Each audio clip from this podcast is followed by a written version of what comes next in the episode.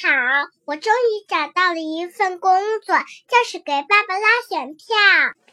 要是你们喜欢我爸爸的录播，那就快点在喜马拉雅上投票吧，每天可以投五票啊！谢谢，我爱你们，么么哒，哇哇！爸爸，快来录音吧！你发现小孩子在开始录音的时候很有意思，他的关注点就在于这个事儿很好玩，而不是呢我会不会讲的不好。而我们成年人在开始练习做一件事情的时候呢，往往更多的是担心自己的表现。比如有的人呢很想提升自己的演讲能力，我建议他呢在群里去分享。但是他觉得自己说的不好，包括我们在一个生意里起步的时候，最重要的是什么呢？就是快速的起步，而且呢，在刚开始的时候要非常平静的接受自己的笨拙，就像我们学走路一样，人类天生就有走路的基因，所以呢，只要没什么相关的生理问题，用不着什么学步车。一个小孩子，你发现。他自己慢慢的就学会走路了，但他总是得有一个过程啊，所以我们要接受自己的笨拙，理解自己的笨拙，放慢速度去尝试，观察呢哪里需要改进，反复练习。所以，我们学习一切技能的必要过程，关键就在于呢，尽快开始这个过程，然后呢，尽快度过这个过程。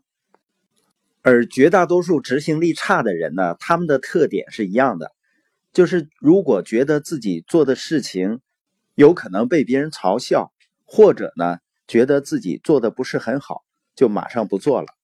进步对他们来说啊根本就不重要，维持所谓的面子才是他们真正的刚需。而对于一些有面子的事情呢，他们就会表现得非常专注。当然呢，也有人会快速的开始这个过程，但是很明显，可能耐力不够，缺乏耐心。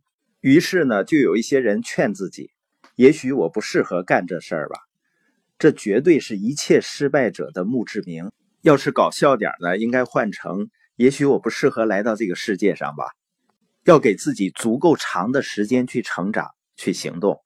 那怎么尽快的度过起步这个阶段呢？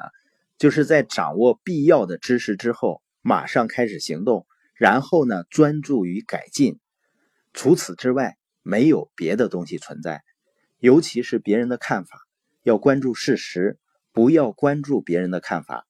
既然你知道自己的看法常常是不准确的，是需要不断修正的，那你为什么要在意别人的看法呢？